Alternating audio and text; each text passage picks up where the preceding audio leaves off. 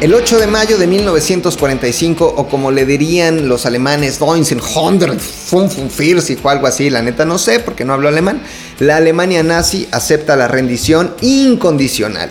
Este día es conocido como el Día de la Victoria el 8 de mayo para los Estados Unidos y los países europeos más occidentales, porque los soviéticos siempre están haciendo sus desmadres, quieren ser diferentes y para ellos es el 9 de mayo, porque allá en Moscú eran 45 minutos después y era 9 de mayo. Pero bueno, para que esto pasara, para que la Alemania nazi se rindiera para siempre y por siempre, tenemos que irnos dos años antes. Ya sé que es un dolor de huevos estar viajando en el tiempo, pero bueno, así es como esto funciona, porque esto es historias virgas, y si les gusta, que virgas, y si no les gusta, ojalá que les guste pronto. Imaginemos entonces que estamos en Irán. Eso es, ya me siento más en Irán, con música iraní país donde se celebró la conferencia de Teherán, una reunión entre Joseph Stalin, Winston Churchill y Franklin del Chico Roosevelt, así le decían sus cuates del Chico, en donde además de tomarse una memorable foto, acordaron apoyarse militarmente en la operación Overlord que a grandes rasgos pretendía liberar a los territorios de Europa Occidental ocupados por los nazis, mientras los soviéticos atacaban por el frente oriental para llegar directamente a Berlín.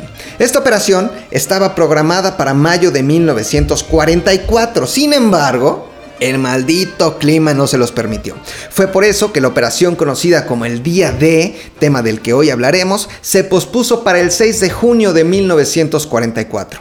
El día en donde el mundo vería algo sin pinches precedentes, la mayor operación anfibia en la historia de la humanidad, con más de 1.400.000 fuerzas aliadas en combate y una serie de momentos, historias, anécdotas, personajes y datos cabroncísimos que hoy podrás descubrir aquí en Historias Vergas. Bienvenidos.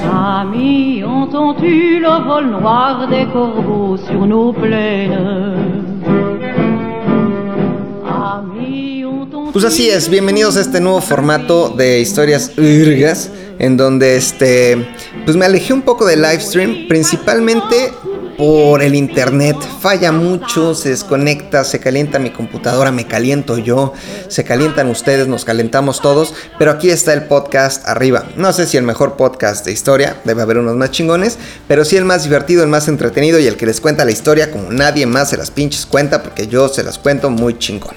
Y bueno, también decidí eh, hacerlo ya de una manera distinta, es decir, mucho más estructurado, producido, explicado e inclusive hasta musical. Por eso, esto que acabamos de escuchar este, es un fragmento de una canción que se llama Le Chant des Partisans o El canto de los partisanos.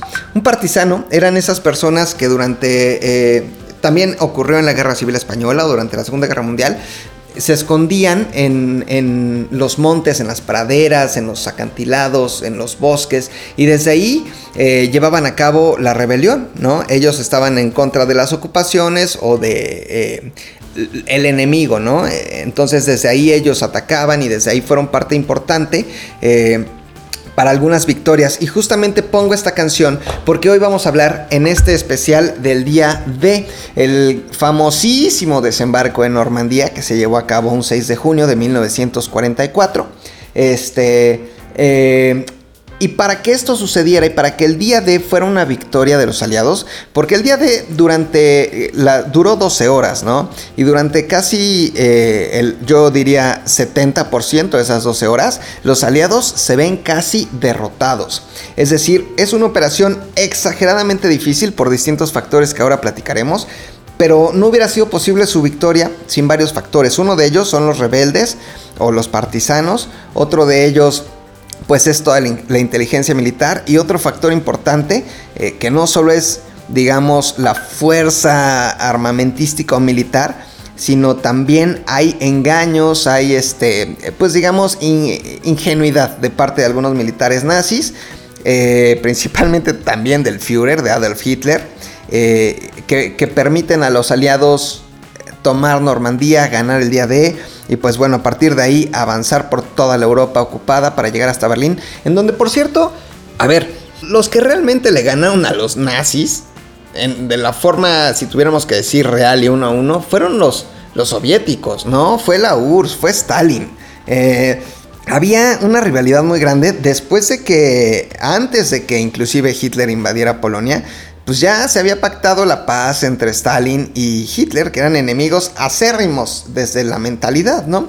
Ambos tenían intereses comunes en territorio y este, se habían dicho, a ver, manito, tú y yo no nos vamos a pelear, tú y yo nos caemos bien, sí, tú las traes, tú también, tú matas mucha gente, yo maté más, no, yo mato más, porque Stalin era un hijo de la chingada también, pero bueno, ese es otro tema. Entonces, em, eh, realmente había una rivalidad importante, porque los nazis decían que el, comunismo y los soviéticos eran cosa casi del diablo, o sea, que comían niños y que eran unos desgraciados, sí lo eran, ¿no?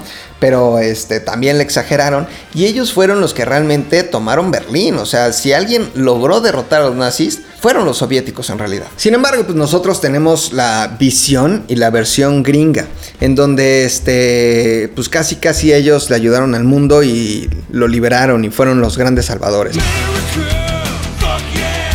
Pero bueno, hablemos ya en realidad de lo, de lo que pasó el día de. Antes de entrar de lleno a estas 12 horas de batalla y al primer momento en el que un soldado aliado toca playas francesas, hay que contextualizar un poco. La cápsula del principio ya nos explicó eh, por qué se llevó a cabo el día de, ¿no? Porque Stalin, Churchill y este, Roosevelt se pusieron de acuerdo para ganarle de una buena vez a Adolf Hitler.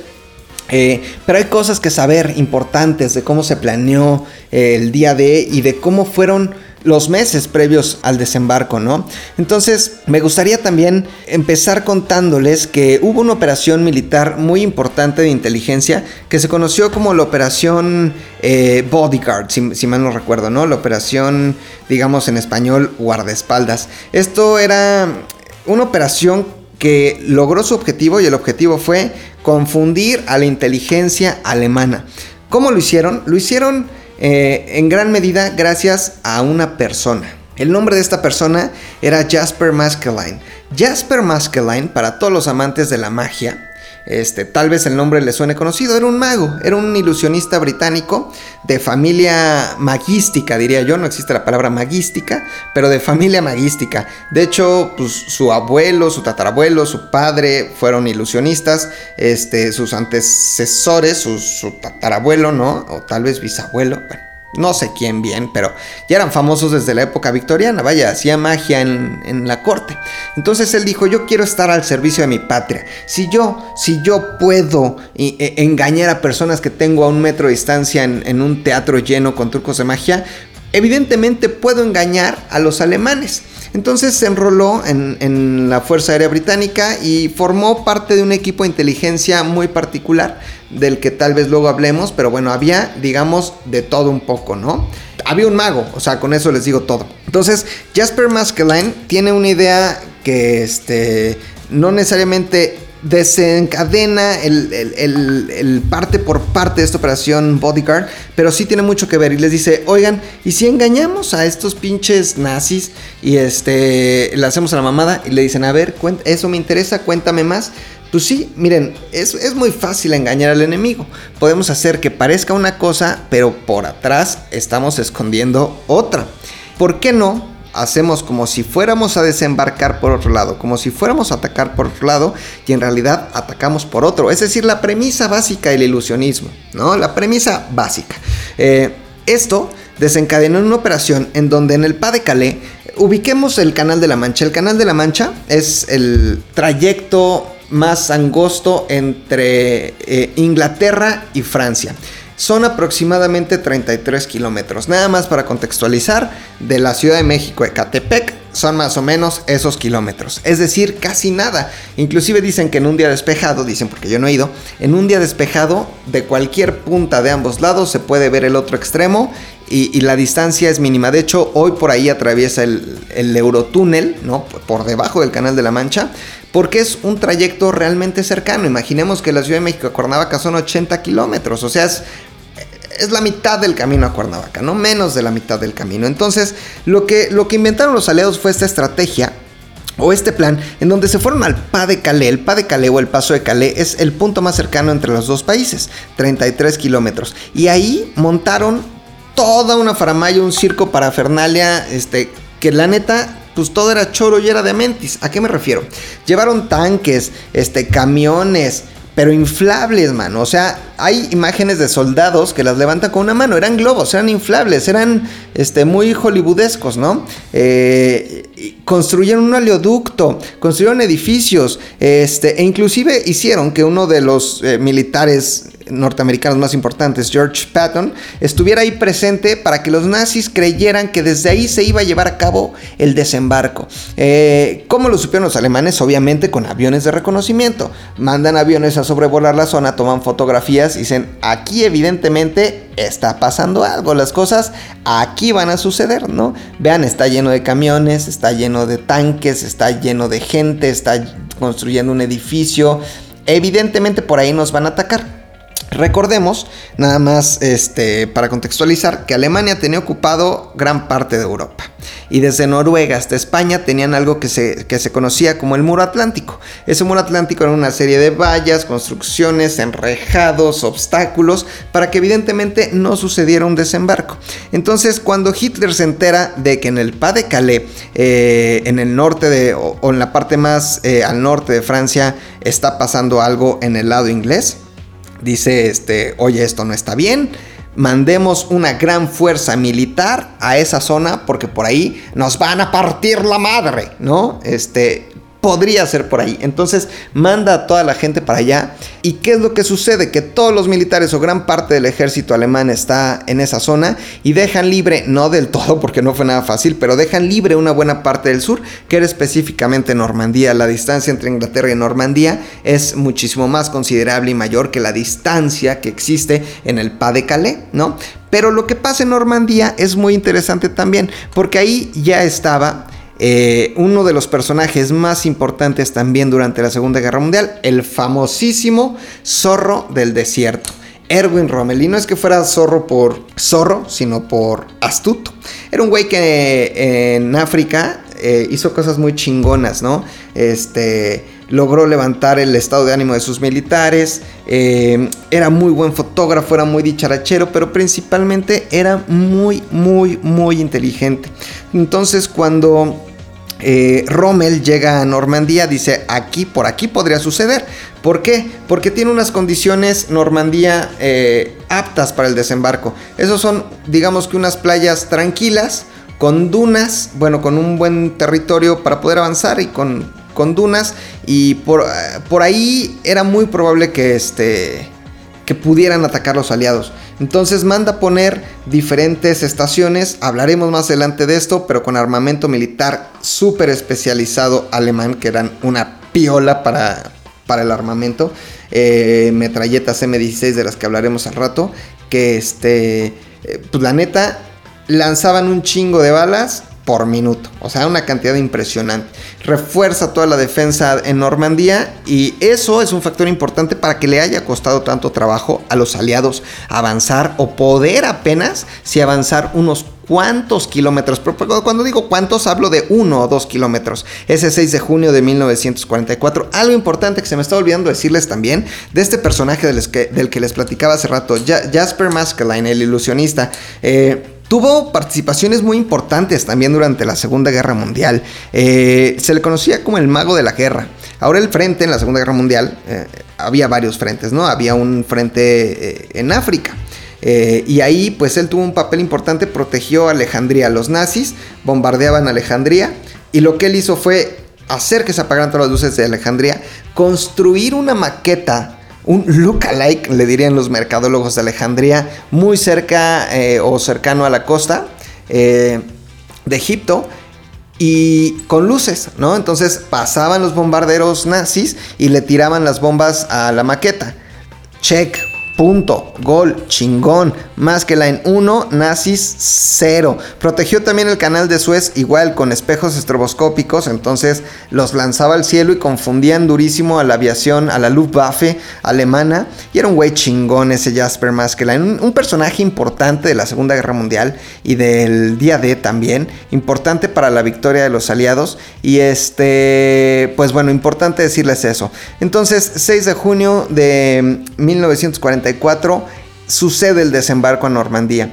Eh, vamos a platicar detalle a detalle más adelante, pero por ahora algo de musiquita. Hablando de magos, se me ocurre que podemos escuchar al mago este, Santana, porque Santana es una piola tocando, con una canción que precisamente habla de magia. Black Magic Woman. Se me ocurrió poner a los hermanos Carreón con magia blanca, pero van a decir, no mames, McLovin. Este, eh, esto es Black Magic Woman con Santana. Esto sigue siendo historias vergas. Ahí venimos.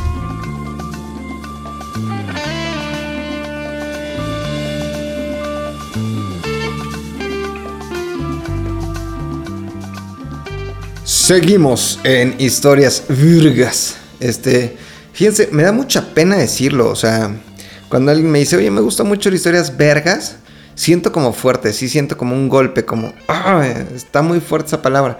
Entonces yo le prefiero decir virgas, por eso le quité las, las vocales a la palabra virgas, para que se escuchara virgas y no vergas, ¿no?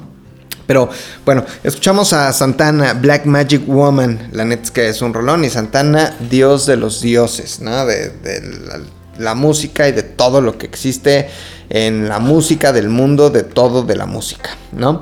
Oigan, a ver, justamente este, también quiero contarles que voy a estar haciendo varias dinámicas, ¿no? En, este podcast. La primera es tener un chingo de interacción con ustedes. Por eso les pedí a través de mi cuenta de Instagram, que es arroba McLovinZDU. McLovin se escribe M-C-L-O-V-I-N.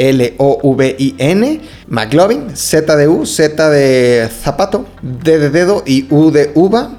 Eh, que me contaran qué querían saber del día de... Me llegaron preguntas, muchas, algunas repetidas, perdón, ya se fue, ya se fue Phil Barrera.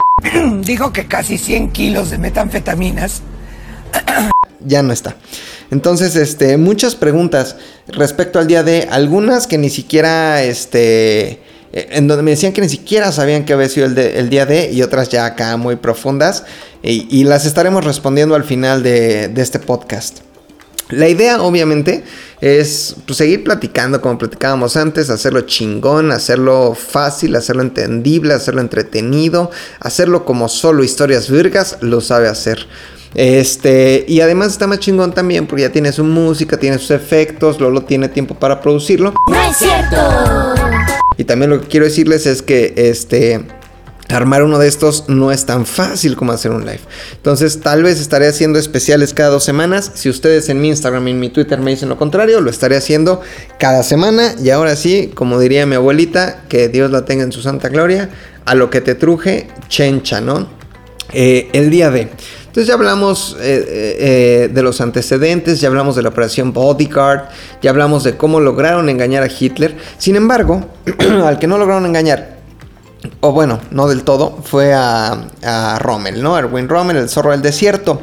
¿Qué pasa? Él activó muchísimas estrategias. Una de ellas, eh, inundar grandes zonas agrícolas, inundar grandes campos eh, detrás de, del, digamos, los acantilados o esta fortaleza o detrás de las playas. Desvió ríos en Francia para inundar los campos, pensando que obviamente y así fue como pasó, por eso les digo que Rommel era un güey muy chingón, pensando obviamente que si había aerotransportados, paracaidistas, que quisieran eh, hacer una estrategia de, de eh, aterrizar detrás de las defensas alemanas, pues caerían en tierra firme. Y él dijo, nanay, no van a caer en tierra firme, que caigan ahí en este, los campos inundados. Y su estrategia fue tan buena que cuando los aerotransportados bajaron, sí muchos murieron ahogados. Es decir, un porcentaje elevado de, todos esos paracaidistas murieron ahogados en esos campos que inundó Rommel, ¿no? Pero bueno, ¿qué pasó? ¿Qué pasó? Coma, ¿qué pasó? Desde el 5 de junio del 44 ya se estaba preparando todo ya estaba todo listo para el, eh, viaje y el desembarco. Entonces, en la noche, en la noche del 5 de junio, empiezan a salir eh, ya los, los eh, o se empiezan a listar todas las fuerzas a las, digamos que en la madrugada, si el desembarco comienza a seis y media aproximadamente de la mañana, imaginemos junio, ¿no? Imaginemos Normandía, y si no imaginan ni junio ni Normandía, les quiero decir que las condiciones climáticas no son evidentemente las mejores.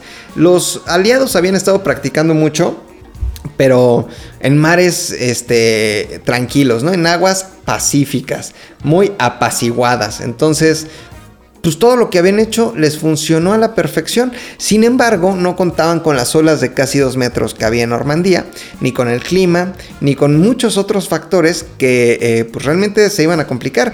Eh, eh, en realidad, como yo lo veo, es esto.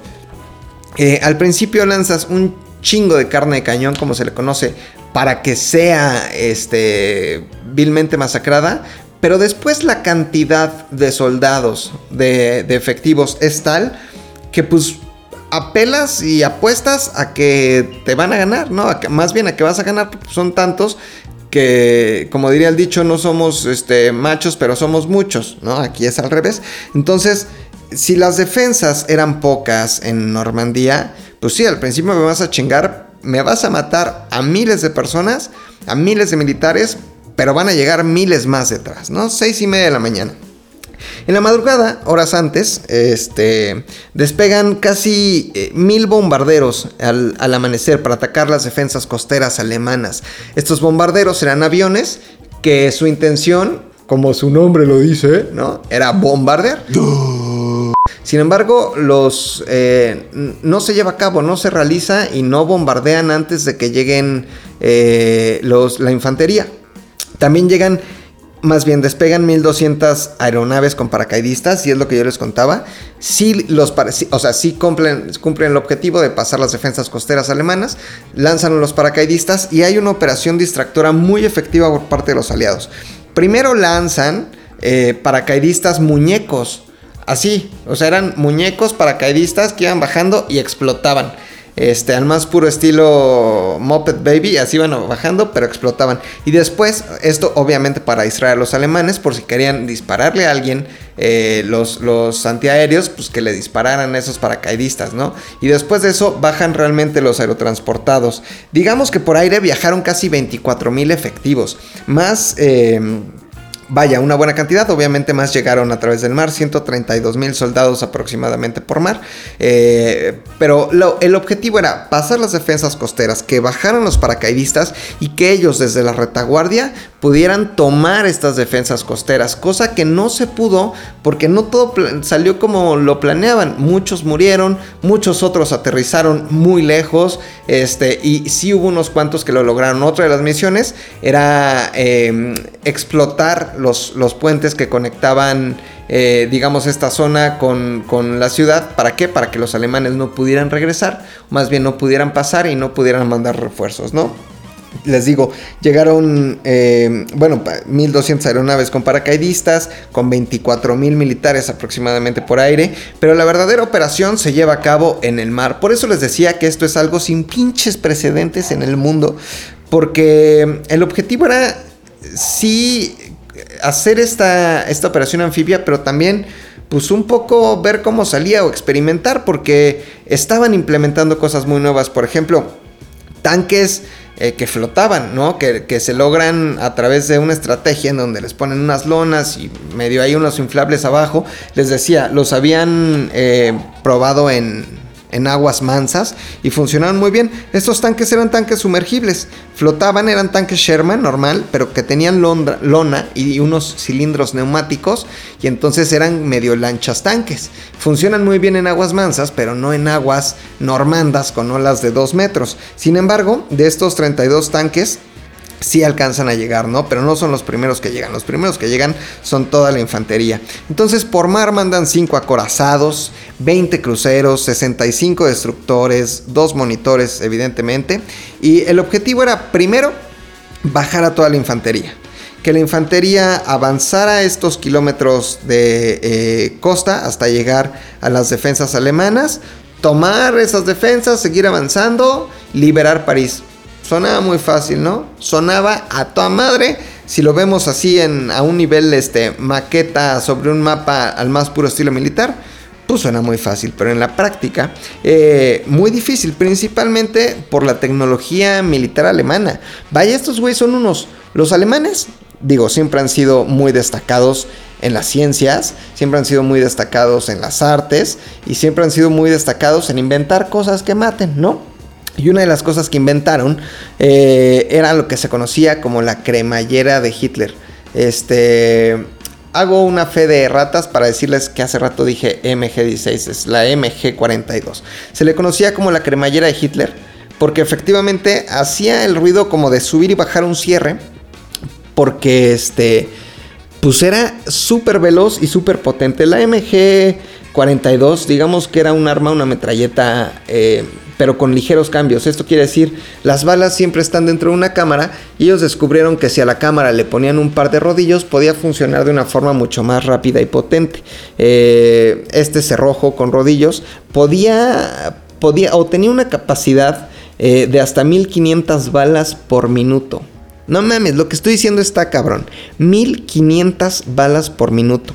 Eso quiere decir 25 balas por segundo. Imaginemos, cerremos los ojos y vas manejando, no los cierres, ¿no? Pero si estás en tu casa, en el gimnasio, en donde sea, cierra los ojos.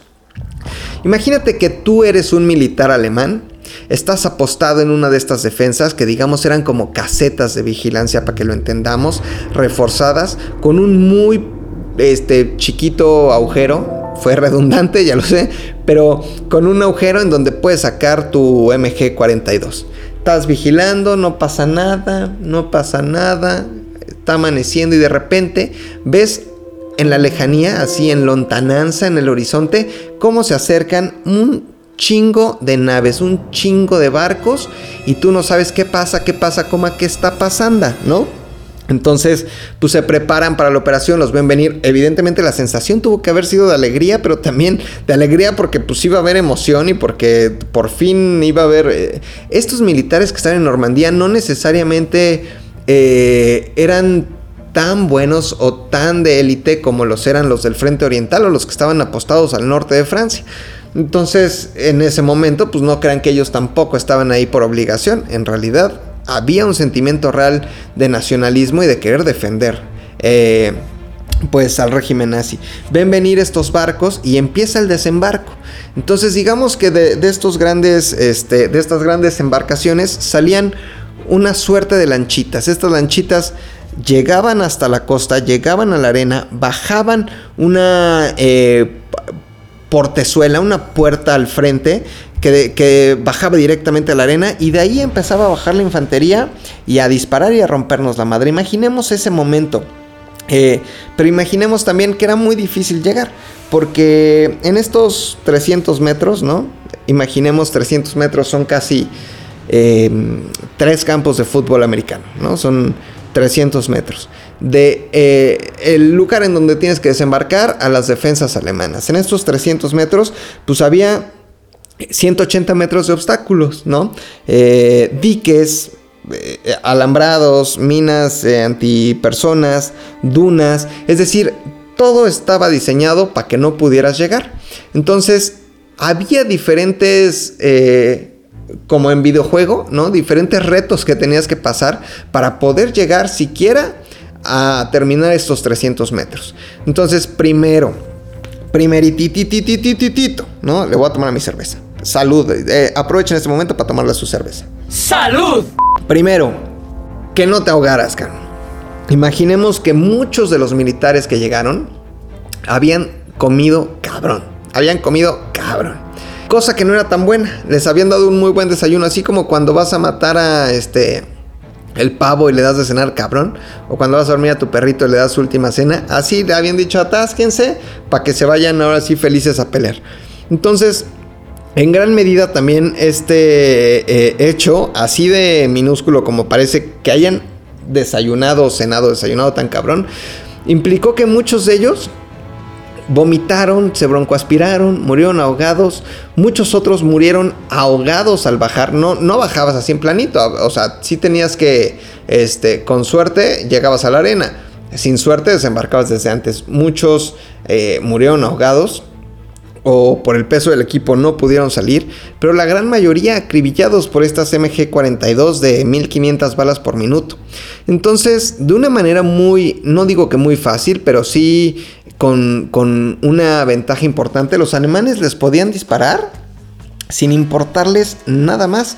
Y entonces mataban y mataban y mataban, así como en videojuego, y mataban y mataban y mataban y mataban, y no pasaba nada.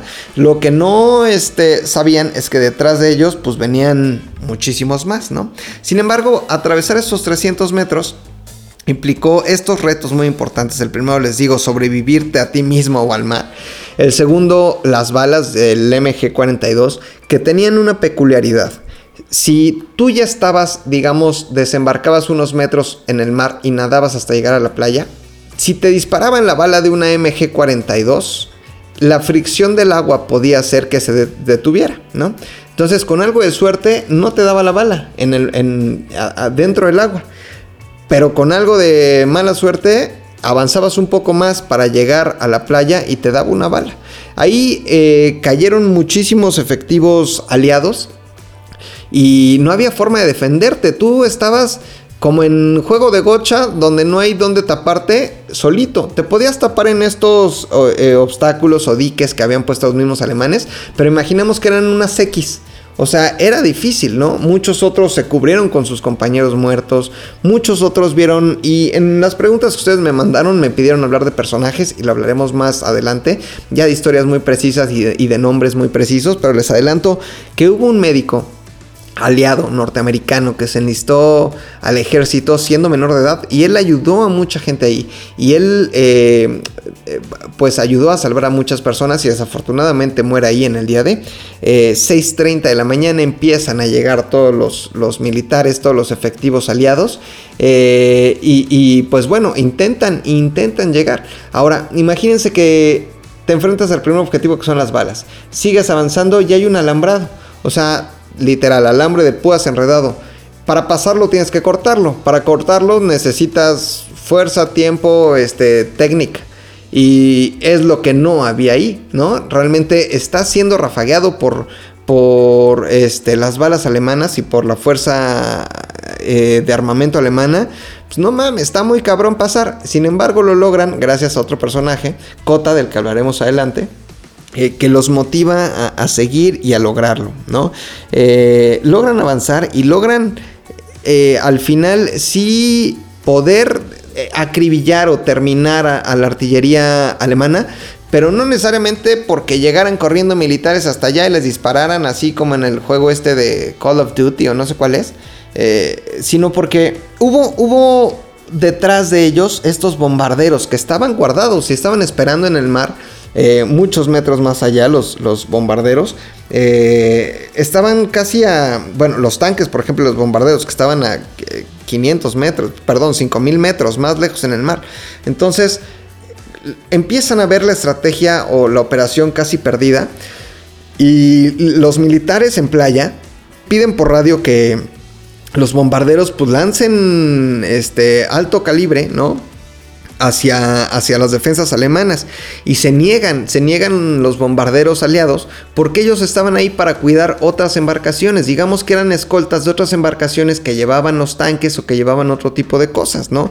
Eh, se, niegan, lo siguen pidiendo, se siguen negando hasta que al final, eh, pues bueno, autorizan bombardear y gracias a estos bombarderos que estaban en mar, imaginemos unos barcos gigantes, unos pinches barcotes enormes con unas pinches así salidas de bala de alto calibre así gigantes, ¿no? Como, como unas este, pistolotas gigantes, así disparando cabrón. Entonces sí logran vencer a esta artillería, pero no es tan fácil como parece ni como se los estoy contando. ¿Por qué? Porque no sucede en un solo lugar. Tal vez tuve que haber empezado por aquí, pero no todo sucede necesariamente en una playita. O sea, no es como si todo sucediera ahí en pie de la cuesta. Entonces, ¿por qué les digo esto? Porque, a ver, eh, tomar Normandía implicaba tomar varias playas, que los aliados dividieron en cinco específicamente. Utah y Omaha eran estas playas de las que yo les estoy contando o donde sucedió esto, donde sucedió la mayor parte de la acción, en Utah y Omaha que iba a ser eh, tomada por los estadounidenses. Después estaba Sword y Gold, otras dos playas en Normandía que iban a ser tomadas por los británicos y Juno al final que iba a ser tomada por los canadienses.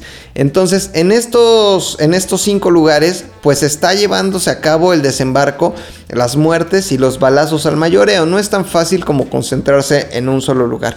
Y además, había otra cosa muy importante: unos acantilados.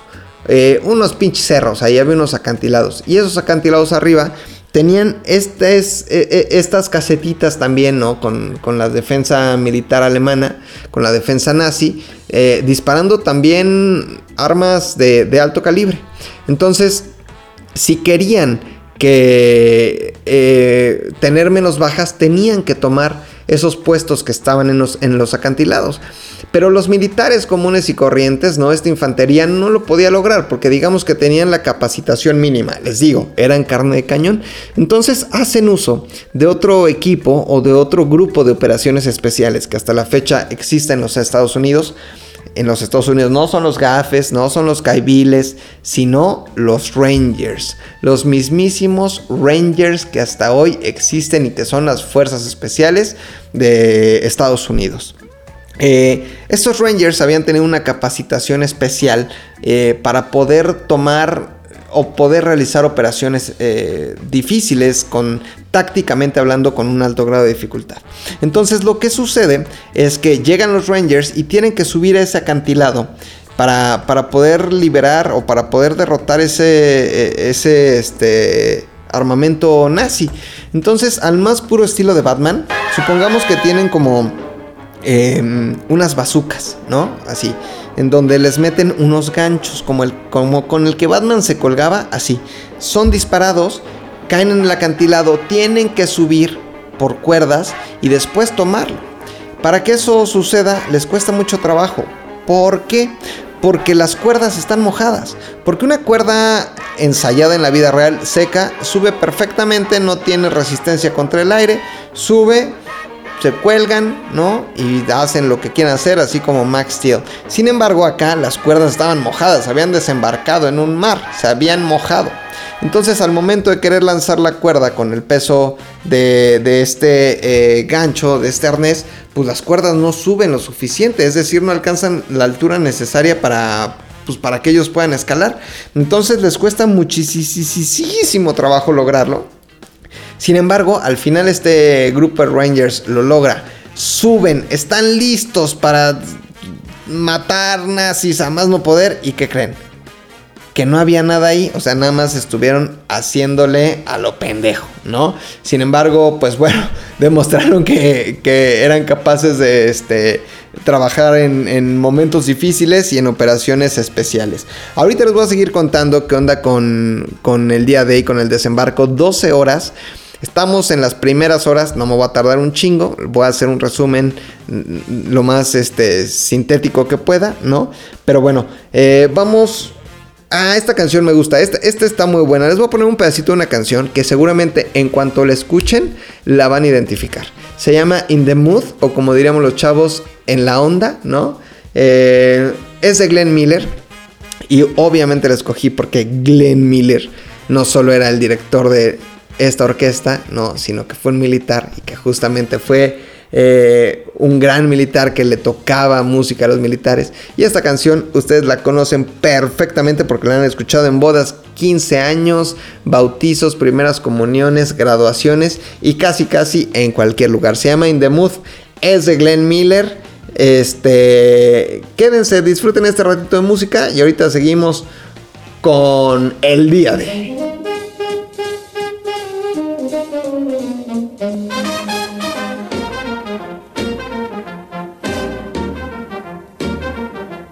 Ya estamos de vuelta en Historias Burgas. Yo soy McLovin eh, y estamos en este especial hablando del día del desembarco en Normandía, el 6 de junio de 1944. Lo que acabamos de escuchar es eh, Glenn Miller con In the Mood. Rolón, si no les gusta, están muertos por dentro, podridos. Eh, no son seres humanos, son robots. Oigan, y por si ustedes no lo sabían, 6 de junio también, pero no del 44, sino de otro año nació nuestro querido Pilinga 2. Entonces aprovechamos también este espacio para mandarle una felicitación a Pilinga 2 porque qué chingón haber nacido el día del desembarco en Normandía, no mames. Está cabrón, está, le cambiaría el cumpleaños sin pedos. El mío es el 25 de noviembre y no hay nada que celebrar. O sea, a veces cae en Thanksgiving si es el último jueves de noviembre y si no, no hay, no hay otra cosa que celebrar más que nada, ¿no? Bueno, mi cumpleaños. Felicidades, este, pilingados. Oigan, seguimos hablando del desembarco en Normandía. Eh, les platicaba yo que, que fueron cuatro playas las que estuvieron eh, con actividad ese 6 de junio del 44, Utah, Omaha, Gold, Juno, Sword. Eh, estas cinco playas divididas entre las fuerzas aliadas británicas, norteamericanas, canadienses y por el este atacando eh, la Unión Soviética, ¿no? La URSS, que fueron los que realmente liberaron Berlín, mientras que de este lado, un poco la estrategia era, digamos que eh, Stalin sabía perfectamente que si Hitler no dividía sus fuerzas, él no iba a poder. Entonces, si le atacas o si atacas al enemigo por diferentes eh, flancos, pues evidentemente tiene que separar sus fuerzas y eso eh, eh, disminuye su potencial. Divide y vencerás, efectivamente. Una máxima de la vida, ¿no? Divide y vencerás. llegas acá como que con la morra que tiene novio y les metes cizaña, divide y vencerás, ¿no? Muchos chapulines hacen eso. Eso no se hace amigos, no lo hagan. Pero eh, en estas cinco playas, la mayor parte de lo que les acabo de contar sucedió en la playa de Omaha. Omaha, eh, eh, no es que se llame Omaha, es que ese fue el nombre clave para el día del desembarco en Normandía. fue la playa mejor defendida y en donde sucedieron la mayor cantidad de bajas y de actividades. Ahí estuvo la primera división de infantería de los aliados, la vigésima novena también, enfrentándose a la ¿cómo se dice? 352, a la división número 352 de, de las fuerzas nazis, ¿no? Eh, fue tan difícil que el objetivo final se cumplió tres días después. Omaha en realidad fue la playa en donde casi todo sucedió. Eh, después Utah, en la playa de Utah sucedió esto que les contaba yo de los Rangers, que subieron el acantilado. Es decir, no es que nunca hubiera existido fuerza eh, letal nazi en los acantilados, sino que esas ametralladoras cuando los nazis vieron que los Rangers ya iban para arriba, desmontaron y se fueron y ahí las dejaron, ¿no? Eh, afortunadamente los Rangers lograron eh, pues destruir por completo esa fuerza letal y ahí estuvo la cuarta división de infantería en Utah. 1200 bajas hubo en Utah un chingo suenan, pero no les fue tan mal comparado con Omaha, ¿no? Eh, la playa de Gold también, donde estuvieron las fuerzas británicas, en donde tuvo la particularidad de que existió un cañón 75 milímetros. O sea, una pinche madresota, imagínense nada más que un calibre 50 mata todo. O ahora uno de 75 milímetros mata todo lo que le sigue el infinito y hasta Thanos. ¿no? Además, en la playa de Gold hubo un problema más que fueron los, los, fuertes vientos, lo que dificultó el desembarco. En Juno, donde, bueno, también en Sword eh, estuvieron ahí los, los eh, británicos. Y en Juno, donde desembarcaron los canadienses, murieron 961 soldados canadienses. Sin embargo, eh, hubo poca resistencia, pero sí había, vaya, a qué tenerle miedo. O sea, no estamos, no, estamos diciendo que en Juno no hubiera, no hubiera nada, ¿no? Sin embargo, los canadienses, así como son de chingones aplicados, este, con su primer ministro guapísimo, ¿no? Justin Trudeau, con su marihuana en las calles, con su este, miel de maple y su todo y sus osos. Son los güeyes muy chingones, ellos lograron tomar de una forma muy rápida la playa de Juno, lo lograron y ahora el objetivo de atacar estas cinco playas eh, era después que se reunieran todos los soldados pasando la, fuerza militar nazi, estar del otro lado y unir todo a través de diferentes vías para poder avanzar y liberar Francia. Eh, no se logra, no se logra en 12 horas, no se logra en, en el día de, o sea, eh, inclusive este cañón de 75 milímetros en Gold, en donde se desembarcaron los ingleses, eh, estuvo activo y matando infantería hasta las 4 de la tarde. Imaginemos que si el desembarco fue a las 6, 7 de la mañana y duró 12 horas, hasta las 4 de la tarde, este cañón seguía matando soldados, ¿no? Entonces, la cosa no fue nada fácil pero se logró. Y yo les platicaba al principio que gracias a diferentes factores. Uno, el poder engañar a los nazis, ¿no? Dos, obviamente la cantidad de efectivos que mandaron, que tristemente los primeros fueron carne de cañón, pero que la estrategia apostaba que al final, pues si eran un chingo, algunos iban a llegar y esos unos que iban a llegar, algo tenían que hacer, ¿no? Y también eh, a, los rebeldes, a, todos esos franceses que estaban con, con eh, digamos, las fuerzas aliadas en constante comunicación y que ayudaron también desde la retaguardia a liberar, a, liberar, o más bien a... Eh, sabotear, ¿no? Algunos caminos, carreteras, etcétera, para que los refuerzos nazis no pudieran llegar. También a estos bombarderos que estaban en mar más profundo, que sin ellos realmente el día de no se hubiera logrado. Con pura infantería no lo lograbas. Necesitabas eh, para, para liberar esos búnkers eh, pues gran potencia este, o, mucho fuego. Y eso solo lo lograron estos eh, bombarderos que estaban mar adentro, ¿no? Esas cinco playas se tenían que reunir. Y al final lo que yo les decía es que la operación sigue andando durante muchos meses, es decir, esto pasó el 6 de junio del 44 y no es sino hasta el 25 de agosto que por fin logran liberar Francia, ¿no? Entonces es un trabajo que cuesta mucho trabajo y eh, qué pendejada acabo de decir, ¿no? Un trabajo que cuesta mucho trabajo, pero que al final tiene efectos positivos porque son justamente esta fuerza aliada la que libera muchísimos campos de concentración. Eh, son ellos los que registran las atrocidades del holocausto nazi, que ya habíamos platicado en algún momento de esto.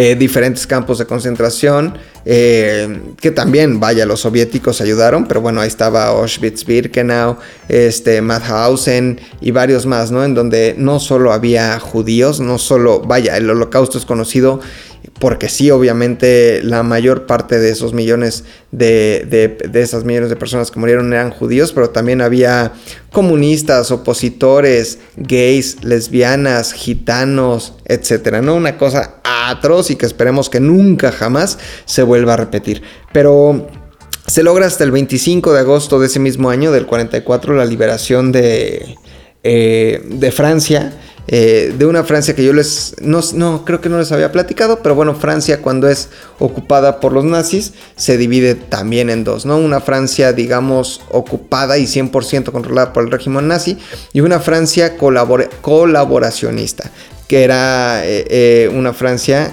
que supuestamente no era nazi, pero al final seguía siendo, seguía siendo nazi, ¿no?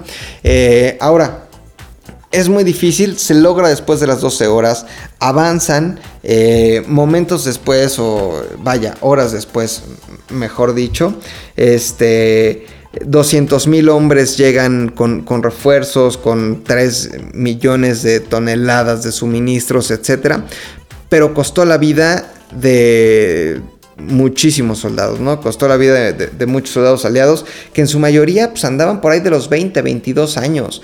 Eh, pocos sobrevivientes. Imaginemos que si fue en el 44 y tienes 20 años, naciste en el 20. Para el 2020 casi tendría 100, ¿no? Entonces hay pocos sobrevivientes, aunque los hay, ¿no? Y, sí siguen andando, existiendo y dando testimonio.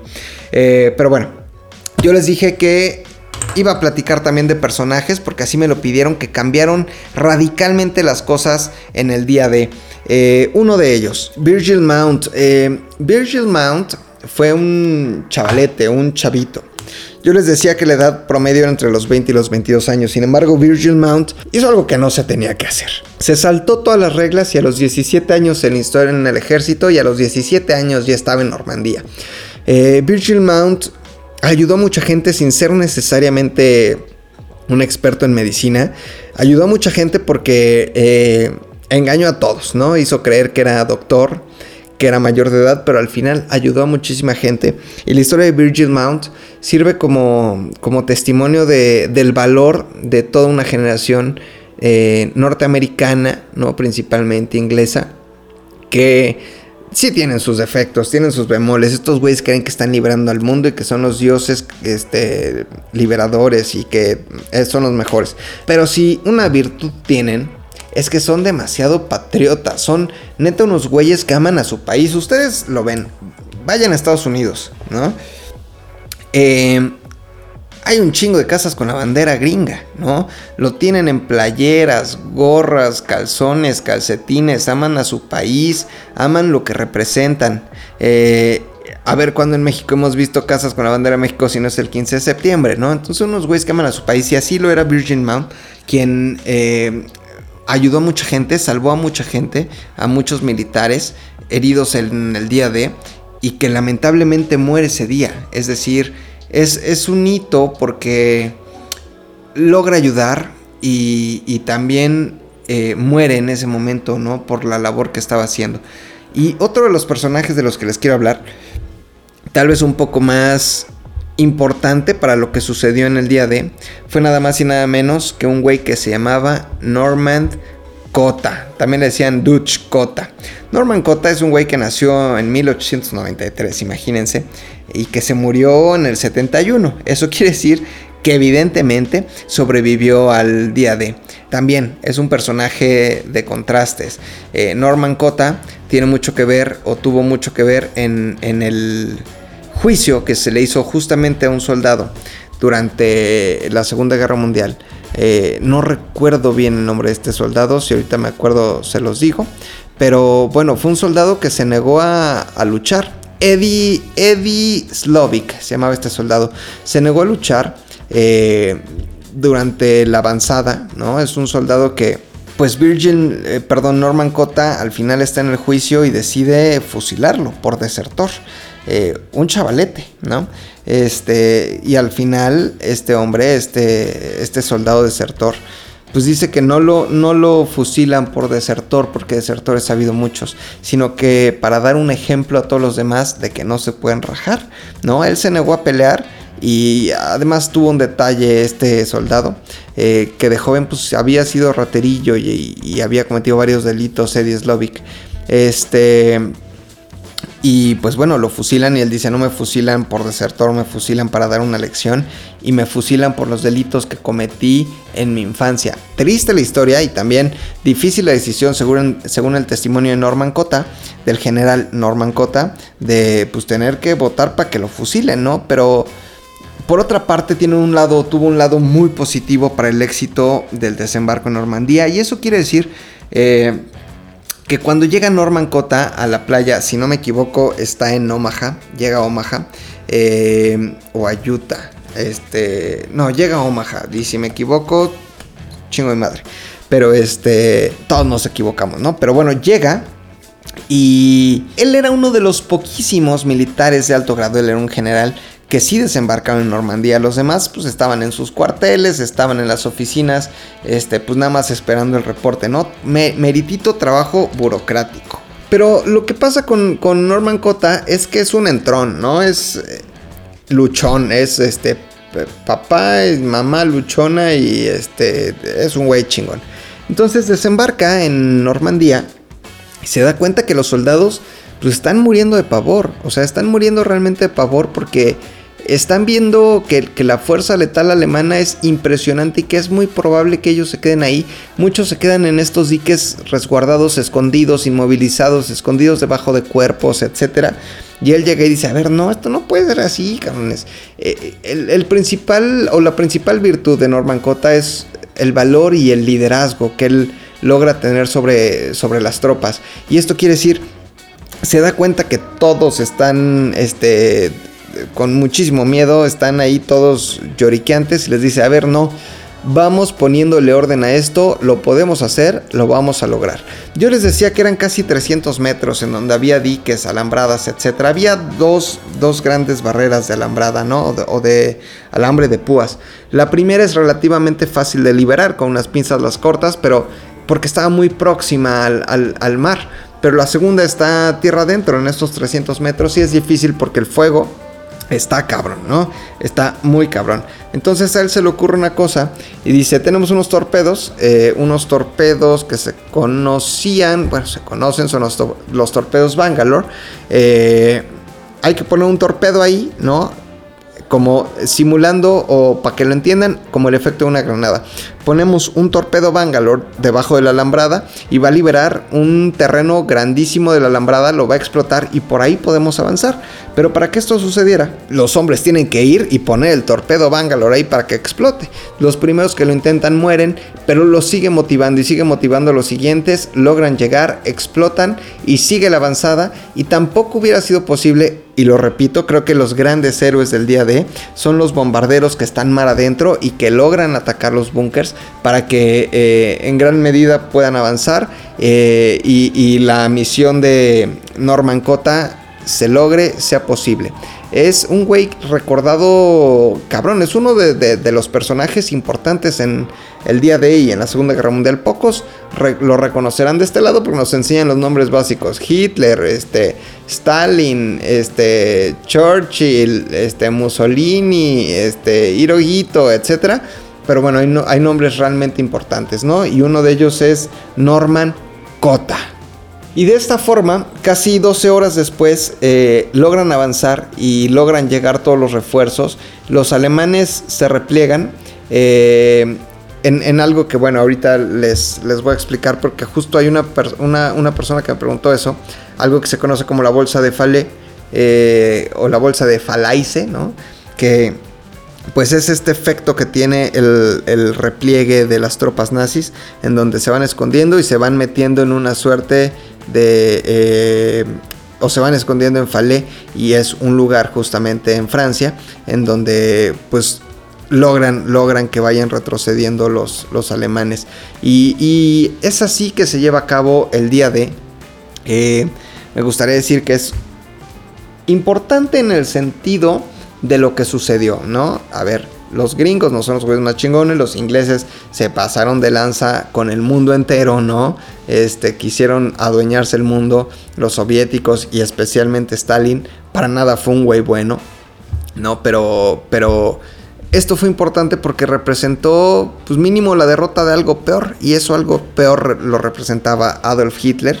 Eh, su círculo cercano, eh, endemoniado, ¿no? Las fuerzas nazis, que muchos de estos chavitos de las juventudes hitlerianas ni siquiera estaban convencidos. Al final, cuando Hitler ya se ve dándolas en el 45, eh, muchas de las juventudes hitlerianas que estaban, y ustedes lo pueden ver, por ejemplo, en la película esta de Jojo Rabbit, eran niños.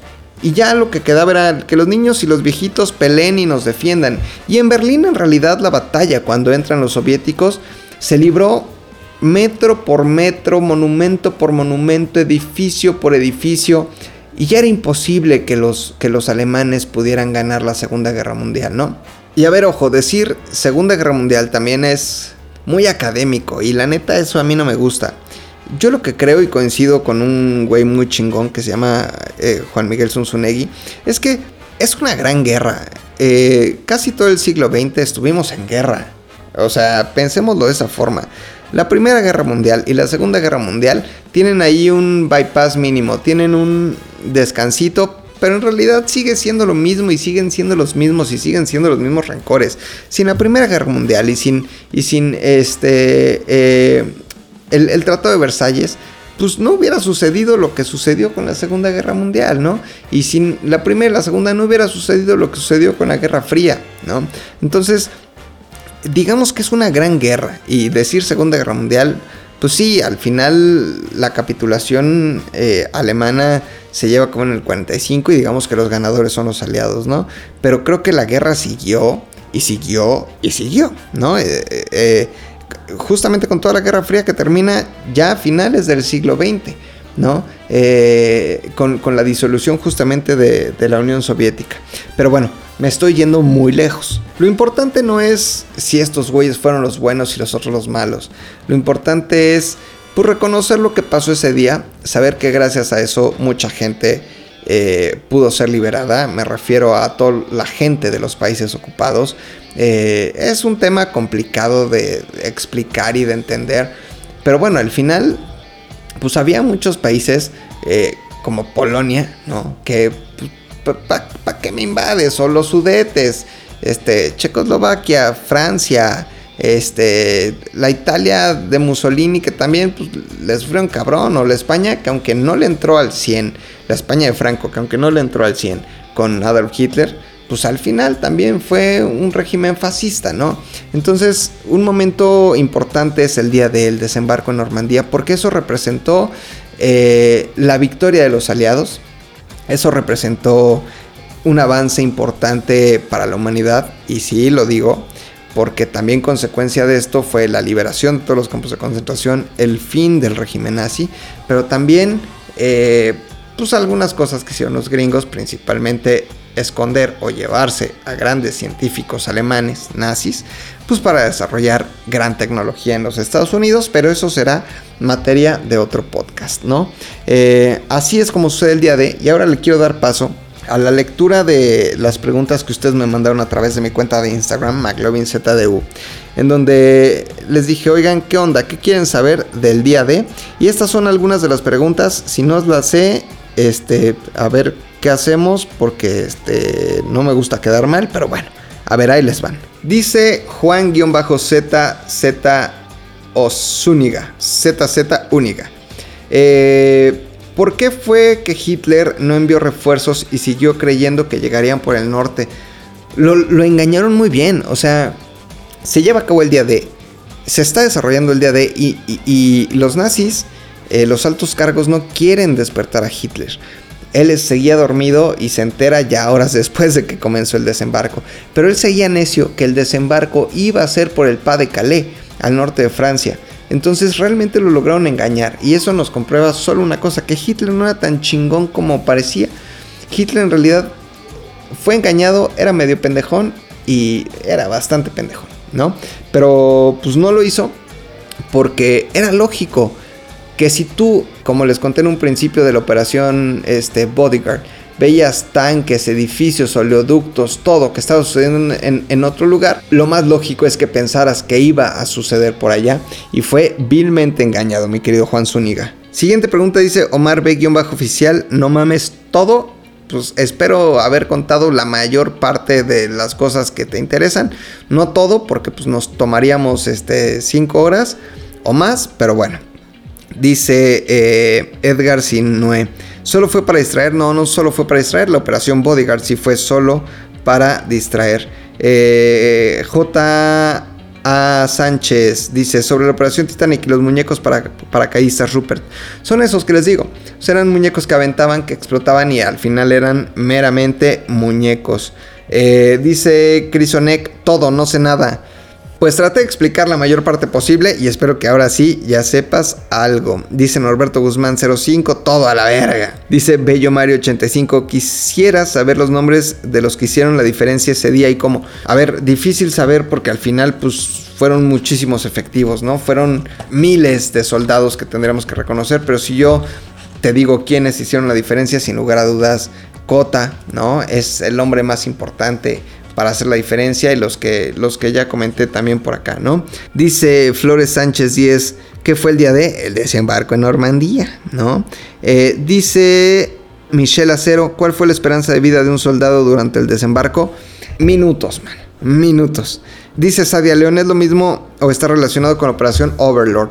La operación Overlord o, más bien, sí, a, ver, fue el plan original. Se se le, puso como nombre táctico militar día D, ¿no? Porque así se le conocía día D eh, a los diferentes días en donde iba a haber operaciones importantes o especiales, pero al final lo que nosotros conocemos como el día D podría ser la operación Overlord, 6 de junio de 1944. Dice Luis Fonseca, luis-fonseca.gar mitos y verdades sobre el día D. Mito. Los gringos ganaron la Segunda Guerra Mundial, realidad. Los soviéticos fueron más chingones. Eh, R. Lizama 12, que es el día del desembarco en Normandía. Eh, dice Ángel-Jaramillo07, ¿por qué los aliados le decían a las tropas alemanas Kartoffel? Ah, buena pregunta. Kartoffel en, en alemán significa papa, ¿no? Y le decían Kartoffel como una forma despectiva. Seguramente esta, la referencia, esta referencia la traes por el Call of Duty o esos videojuegos en donde les dicen Kartoffel, ¿no? A los nazis. Pero es una forma como, imagínate eh, que nos invaden las tropas norteamericanas y les decimos gringos. Es una forma despectiva de decirle a los alemanes, los Kartoffel. Acuérdense que después de la Primera Guerra Mundial ellos sobreviven gracias a las papas y ellos son unos grandes consumidores de papa. Eh, por eso les decían kartoffel o, o, papas, ¿no? Tal Manuet, que es la llamada bolsa de Falé. Justo lo que les conté, Falé es un lugar y ahí pues logran replegar a todas las tropas este, alemanas gracias a, Estados Unidos, al Reino Unido, a Canadá, etcétera. Pero esa es, ese es este, la bolsa de, de Falé. Dice de México el auténtico. ¿Qué importancia tenían tomar las playas de Normandía? Pues la importancia era justamente esa, tomar las playas de Normandía para poder avanzar por ahí, liberar a Francia, liberar a los diferentes países y después llegar a Alemania. Dice Chanito 00, Chanit 00. ¿Quién bajó primero en el desembarco? No sé, y no sé si alguien en el mundo lo sepa, pero eso sí, este, no, no lo sé, no tengo la menor idea. Eh, dice Edward Chávez, no sé qué es el día de, bueno, ya te conté. Vero Uberito, te mando un saludo. ¿Qué es eso? El día de es justamente eso. Oigan, este, y bueno, ya vamos cerrando esto porque ya es tiempo de despedirnos. Espero que les haya gustado este nuevo formato de historias vergas, así lo estaré haciendo constantemente. Creo que está más disfrutable, está más rico de platicar así, no tenerme que preocupar por el internet, la estabilidad de la conexión, cuántos hay, este, y también luego sus comentarios que están bien manchados, ¿no? Están, este, en lugar de preguntar cosas chingones de historia, me preguntan por otras cosas que nada tienen que ver. Pero bueno, espero que les haya gustado mucho. Eh, y me quiero despedir de este podcast con una última canción. Es una canción em, que no tiene mucho que ver con, con el día de, pero sí tiene que ver con la Segunda Guerra Mundial. La canción se llama Enola Gay, es una canción de Orchestral Maneuvers in the Dark, mejor conocidos como OMD. Ya está sonando y seguramente la conocen. Me gusta un chingo esta canción porque em, Nada más para contextualizarlos, el Enola Gay es el nombre que recibió este avión bombardero, un Boeing B-29 eh, Super Fortress, que fue bautizado así como Enola Gay. Creo que por ahí el... Em, no sé si sea leyenda, mito o realidad, pero eh, fue bautizado así gracias a la madre del piloto Paul Tibbets. La mamá se llamaba Enola Gay Tibbets, efectivamente. Y el Enola Gay es famosísimo porque este fue el bombardero que el 6 de agosto, em, pues sin más ni más dejó caer una bomba atómica sobre Hiroshima, la Little Boy. Eh, y nos recuerda un momento muy triste porque realmente sí, gracias a, a este bombardeo en Hiroshima y después en Nagasaki es que el frente pacífico y los japoneses se rinden. Pero triste porque murió muchísima gente inocente. Y por eso me gusta esta canción que se llama Enola Gay porque justamente hace una reflexión sobre la necesidad de tener que usar este tipo de armamento de fuerza letal en este tipo de situaciones. Así me despido de la historia vergas de esta semana, especial del día de el desembarco en Normandía, uno de los temas que más me gustan y me apasionan en la vida. Yo soy McLovin, síganme mis redes sociales, arroba McLovinZDU en Instagram y Twitter y en Facebook McLovin Zares del Universo. Sigan todas las cuentas de Zares del Universo, ZDUMX y nos escuchamos la próxima.